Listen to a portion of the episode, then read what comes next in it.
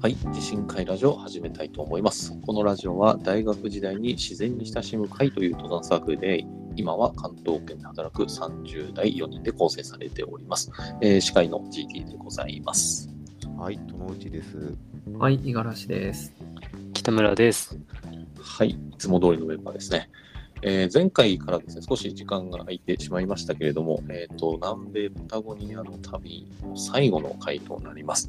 えー工程としてはですね、1週間今日の滞在時間をですね、最後、今日使い切るところのお話ということで、えー北村さんからですね、お話を続けていただこうというふうに思っています。よろしいですか準備はできていますかあ、もうバッチリ、もうあんまり話すこともないんですけど、はいはいまあもうトレッキング終わったんで、はい。はい。あのまあ、バスでまたエルカラファテっていう、まああのはいパタゴニアの観光の拠点みたいなところに戻って、でそこから飛行機でウシュアイアってとこに行きましたと。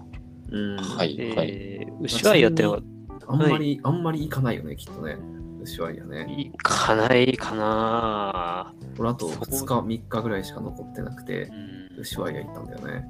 確かュアイア行ったねど。どうしてもこれは結構行きたかった。これはやっぱあ北村さんが行きたいん有有有名で。なんですね。あうーん、有名なのかなちょっとあんまりわかんないけど。でむしむしろ僕、エルカラファテとか全く知らなかったけど、シュワイヤだけは知ってた。すごいね。南極に、南極にね、あーあの、行く時の玄関口だよみたいな、南極だけは行ってみたいなっていうので、あーその街の名前だけは知ってたうんめっちゃ簡単にあるんだよね。そうそうそうあ、そうそうそうそうそう。俺とかも割と海外旅行好きだけど、正直知らないから結構知ってる人そんなにいないほ気ぼがいないでしょうね。たまたまですよ、僕は知ってたの。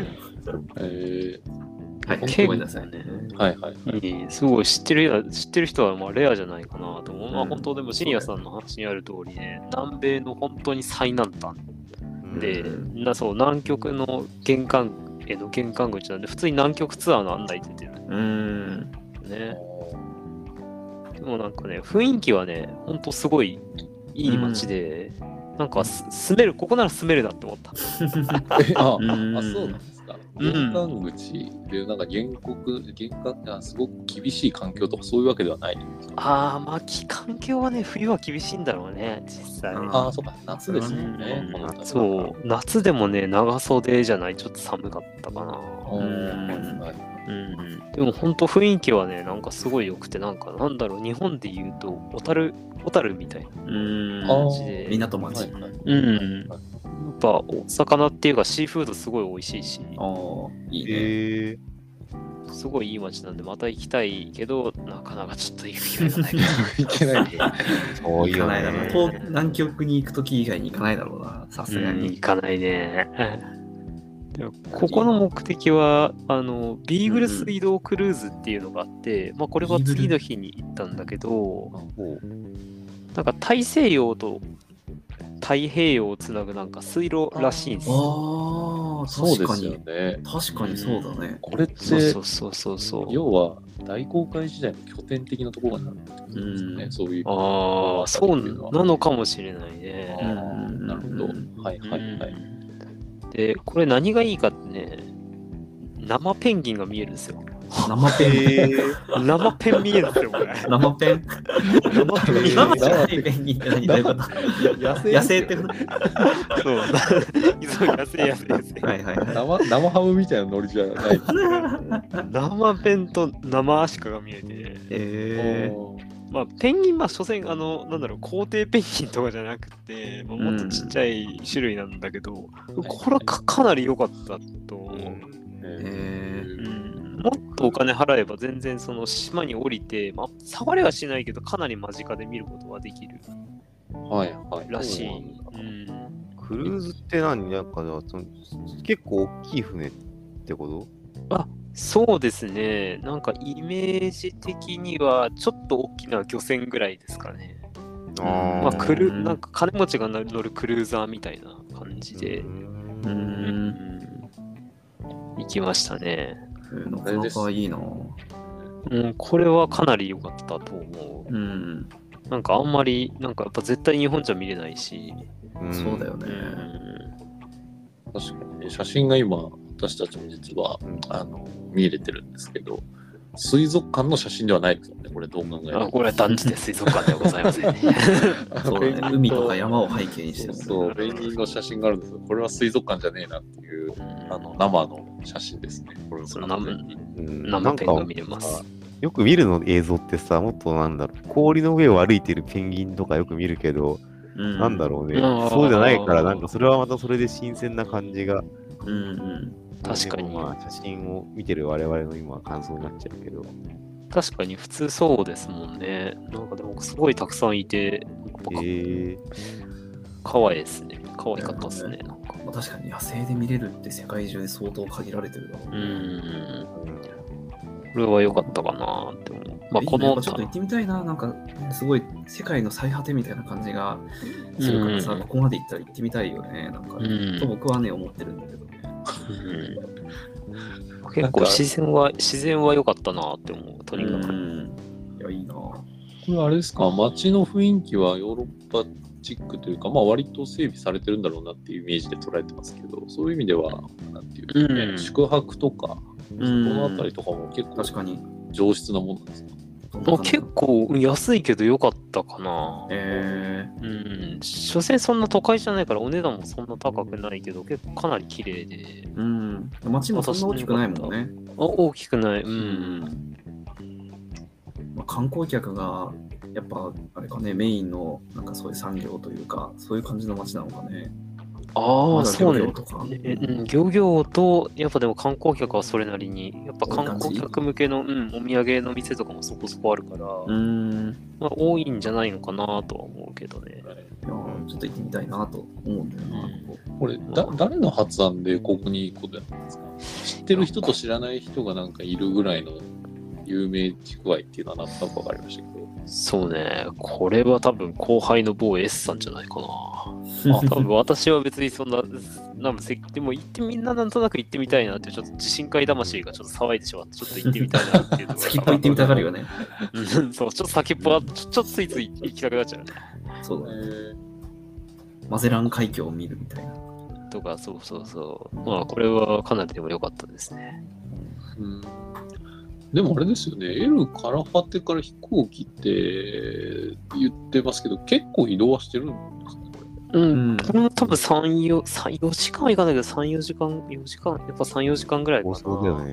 やっぱあの結構かかっ出てる。るね。結構上がってますよね、それも含めると。うだんからそういう意味では、だいぶ移動はしてるっちゃ移動はして、ここうでん1日ですか、2日ここはまあ、ほとんど2日かな。もうほぼ2日。 ?1 日目がツアー、2日目もツアーみたいな。あいや、まあ、それで言うと、着いて、ご飯食べて、次の日は丸1日いて、で、まあ、次の日の朝も撮ってる感じなんで、2泊3日って感じで。あ結構いるね。ー 結構確かにいますね。なるほど。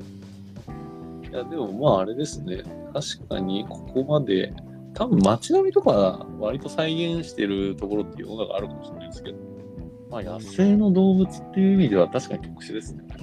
うん。かなり特殊だし、まあなんか世界の果てに行ったぜって言えるみたいな。まあそうですねいや、それはね、いいなって思っそた。れはでかいまあですそ。うと思う。世界の果てって言われると、どこを抑えればいけるのかわかんないですけ ど、確かにこれ地図を見ると果て感はありますね。うでんすんね。ホモ・サピエンス多分最後に到達してる場所なんじゃないのみたいな。うんだいぶ最後だと思うよ、これ。そうですね。果てて、果てで言われると、まあそうですね、南アフリカはなんか言ってる人はいそうだけど、アルゼンチンの先っぽ行きましたって人あんまりいないですよ。 そうだね。なかなかレアだと思うな。うん。自信範囲を持ってしてでもなかなかいないからね。うん。まだ発想がちょっとね、出てこないよね。大変だっていうのもあるけど。うん、確かにお金がまずそもそも論で。いでやもあれですかね、そういう意味では、最高緯度なんじゃないですか。ああ、そうだろうね。ね。確かに移動。今まで旅行行ったで、もしかしたらヨーロッパのスウェーデン、フィンランド、ノルウェーあたりの上に行ってたら、もしかしたら、ぐはらっい。たはったぐらいかもしれないですけど。うんいやー、南米遠いよ。 南米の先まで行ったら結構、いや、あうの、んあれなんですよね。緯度経度の赤道って意外と僕らが思ってるより南側なんですよ。ああ、うん確かに。お結ー構大陸って北に寄ってるもんね。そうそうです、そうです。インドネシアあたりなんですよ。だから意外と、意外とですね、多分北欧あたりだと、ハッタハッタぐらいになるんじゃないかなと思ってますよね。ちなみに何位54度らしいです、ウシュアイナ。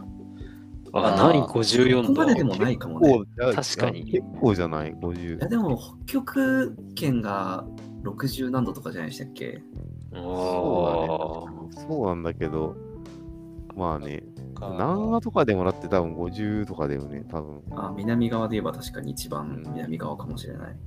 ーうんだから、まあでも、南側だと一番行ってますね。いやでもそうだうねんうん、確かに南側だとこれそ圧うなんですよね倒的に一番いってるね。多分ニュージーランドが結構下なんですよね。ニュージーランドが結構南寄りで、南島の方が割と緯度経度で言うと、アルゼンチンと並ぶぐらいだと思ってました。うん。でもやっぱ牛合いは圧倒試的だね合は圧倒的だにね南側になり圧ますね、これは。地図で見ると圧倒的だな。うんそう地図で見るとこれ結構圧倒的ですよ。そうだね。ちょっとこの Google の地図だとあれだと思うんで、 緯度経度をちゃんと比較してるやつちょっとあれかもしれないですけど、ちゃんと見てみないとなんとも言えないかもしれないですけど、まあでも確かに、まあそういう、そのレベルでハテなところまで行ったっていう感じですかね。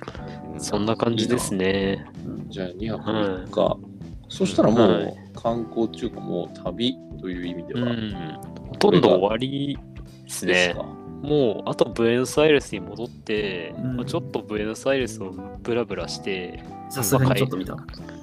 ちょっと見たか な。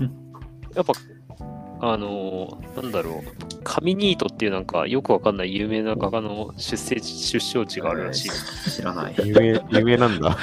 らしい。有名なんだって言っ全くたわらかん怒らないれちゃうけど。うんまあでも、あの、ブエノスアイレス、あの、ワールドカップで、ね、優勝した通り、やっぱサッサッカーがもううんね確かに有名なんで、まあ、ちょっとそのなんかマラドマラドーナがいたと噂のなんか、スタジアムとか、見てそれもそうだね。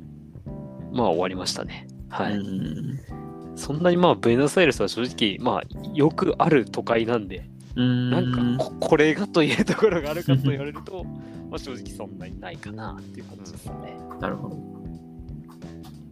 そうですね。はい。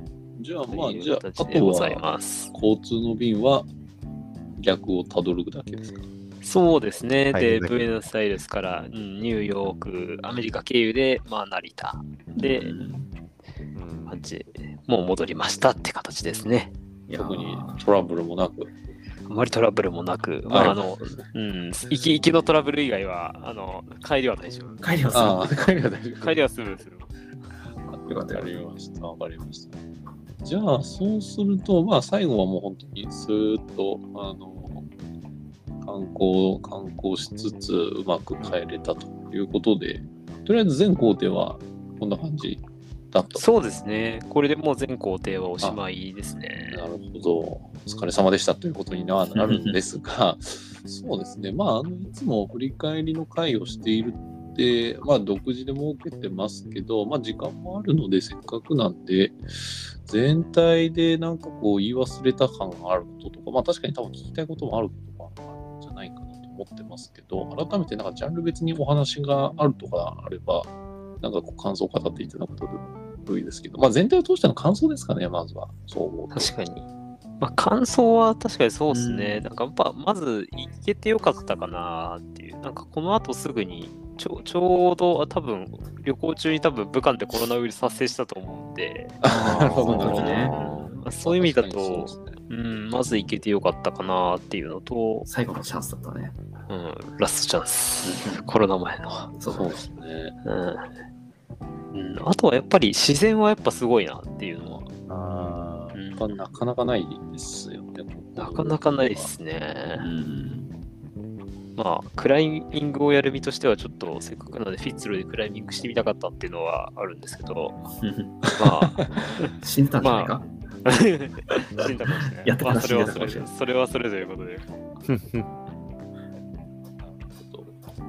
そういう意味では、じゃあまあそういう、あれですね、コロナ前に行けた貴重な旅であったというのがやっぱりハイライトとしては一番大きいですね、今振り返ると。今、今、今でこそ、今、うんだいぶ緩和されているっていう私たちもあんまりそこは精神的なところは衝撃下がってますけど、そうですね、ここでのタイミングはだいぶでかかったんだろうなという気がしますね。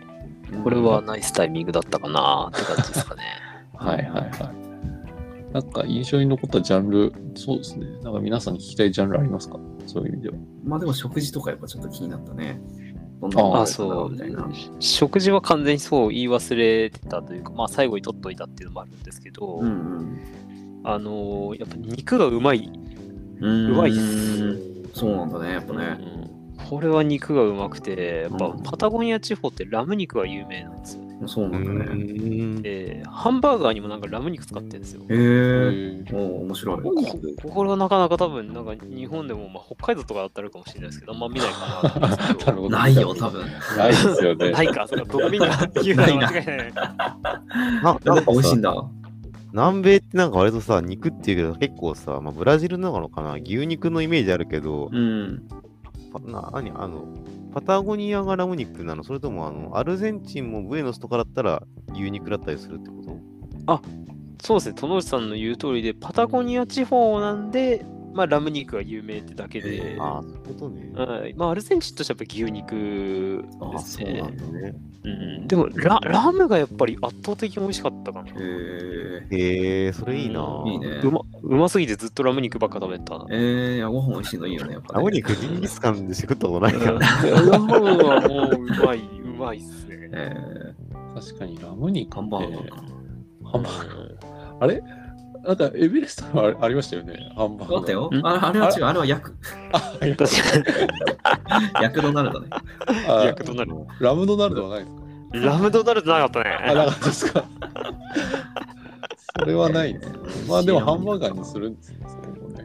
そういやこれは本当でもうまいんでぜひうんあのアルゼンチン行ったらってなるんですけど、食べたいね。うん、でもなんかちょっとこ後悔というか、うんこれ最終日そのブエノスアイレス行ってせっかくだからやっぱりいい,、いいもん食べようよみたいな、うんあーあるよねまあまあそうですよね。そう思ったんですよでバリジャーダっていうなんか炭火焼肉の盛り合わせも歩き方見たら書いてあるんですけど、ええ要するに肉の盛り合わせがあるんですよあああ、ありそう。これそうこれを普通のいいレストランに入ったんですけど、うんこれはしんどかったっすね。えー、あしんどいんだ。いやまずい歩き方の歩き方に乗ってるいいお店なのに。そうなんですよ。しんどくて、何がしんどいかっていうと、肉が全部内臓系なんですよ。あー全部というか、うんまあ、は盛り合わせ8。割、うん、8割内臓系で、うん。ちょっと、これは、え、それはとかな。まずいのこ普通に好み、好みの問題の話。いや、ま、まずい。あそうなんまだ。ずいんだ。 まずい。え逆に言うと日本のがうまいってことですよね。これはね、日本の方がうまいですね。焼肉焼肉で出てくるのそうバーベキュースタイルみたいな感じなんだけうど、んいや、その美なん味か、しそ多う分な気もするけどそうね。普通の多分肉は赤肉身の肉だったら多分美味しいと思うんだけど、いやそんな持つ内臓系のバカスカ出されてもちょちょっとちょっと辛いっす好きだけど、なんかあれかもね、やっぱ日本と比べて処理が結構雑だったりするのかな。あーかもしんないですね結構生臭いというか、うんあこれはちょっと23口でいいかなぐらいのレベルえーおーじゃあ、ら逆に言うとラム肉は普通になんていうか、いやてバーベキュースタイルでガンガン出てくるところはあんまなかったですか多分パタゴニアだったら全然なんか探せばあるんじゃないかなと思うけどじゃあ、こっちの都会に出てきた時の焼肉系が結構きつかったって、そういうこそう、いやまあこれは頼むメニューを間違えたんじゃないかな。と。あいやここなういるうほどもんだと思わなかったので、あ、まあ確かうに。んうん盛り合わせですからね。そう肉はでもやっぱうまいと思う、なんかやっぱり歴史があるんだから食べ方は分かってるのかうん。な。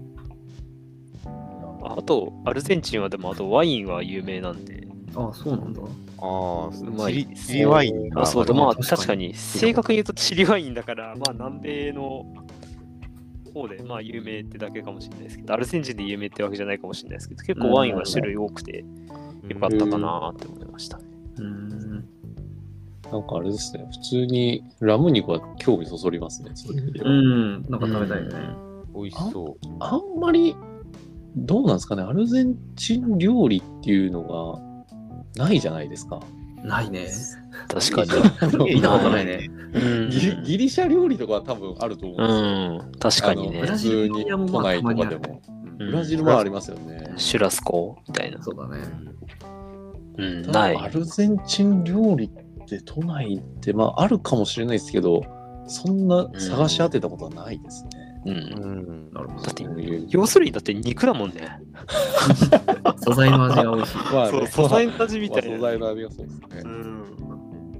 そら、そらねえわな、みたい な。言っちゃう、言っちゃう、言っちゃう申し訳ないですけど。ないわな、みたいな。しかも多分アルゼンチン料理って言うと多分ラム肉を仕入れるとしたら日本日本の羊なんじゃないかみたいな感じのところそうなるでね。なりますよね、多分ね。パタゴニアからラム取り寄せないね。ですよね。うんまあそこはちょっと仕方ないですよね。まあ、ななるるほほど。でもやっぱ肉か。肉ですね。食事は肉がうまいですと。肉。 あの、ちゃんちゃんって感じですね。わかりました。でもあ他とになんか聞きたい人、聞きたいことありますかあと書いてくれてるんだと文化は普通にちょっと気になって気になったけど、文化。あうあんあ、そう、これは、なんか、でも心残りといえば心残りで、ううんんあんまり分かんなかったんかなあっていう、そああ、のは、いはい。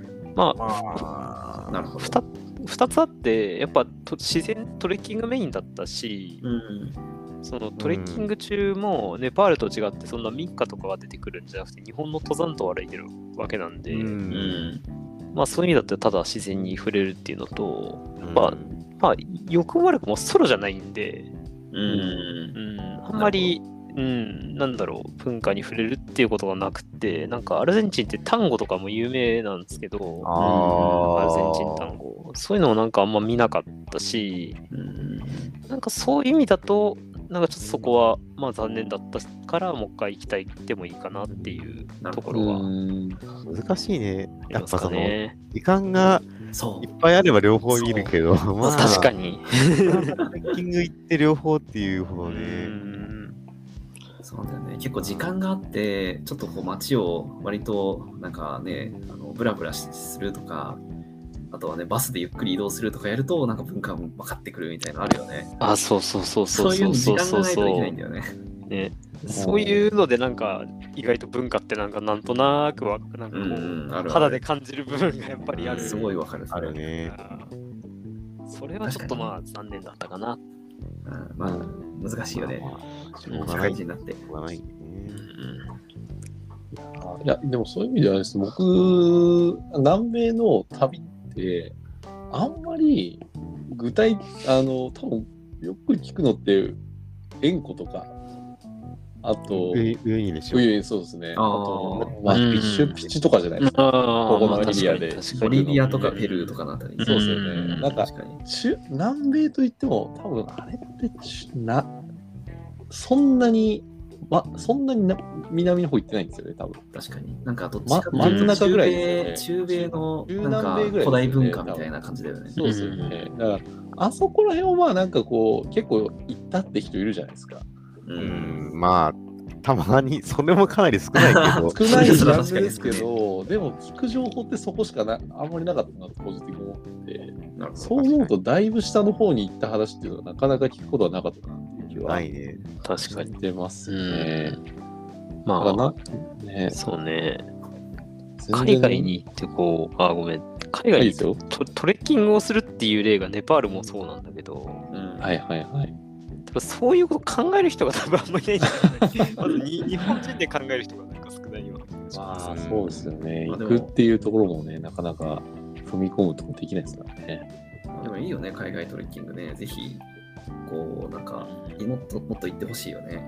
誰誰に向けて言ってんだって感じだけやどっ。ぱ、でもあれだよね。たまたま、たまたま俺らの性質がさ、その、登山やって、海外旅行も好きだからっていうのが、合わさるからなんかその抵抗ないけど、そうですね。なかなかそのね、海外旅行をしてる人でも登山してないと、なんかトレッキングってま行あけんのかそなうい行って大丈夫なのかなとか、う。うんん。でもそういうのね、なんかあの、日本の山の登山とやっぱ違うじゃないですか。なんか海外のトレッキングって、違うネねパールもそうだし、多分今回の、あの、やつもそうだし結構高低差もそんなないし割と自然の中を散策して4日間過ごしますみたいな結構そういうカルチャーですよねなんか海外のトレッキングって、うんなるほど割とねだ普から通のそうそう意外とビギナーだろうがなんだろうがねいけちゃう気がするんだよねちゃう。うんいやなんかそもそもさ、日本にのさ、登山にうん来てる外国人とか見てても思うけどさ、やっぱ彼らとしてはそれが登山なんだろうね。だから結構そういうノリで、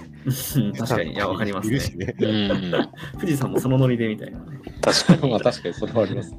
山のね、うんなんか形とか多分全然違うからね、なんかね高原をね、歩きますとかそういうのあんま日本にないから、うん。確かにね、あんまないね。うん。だから海外トレッキングいいよ ね。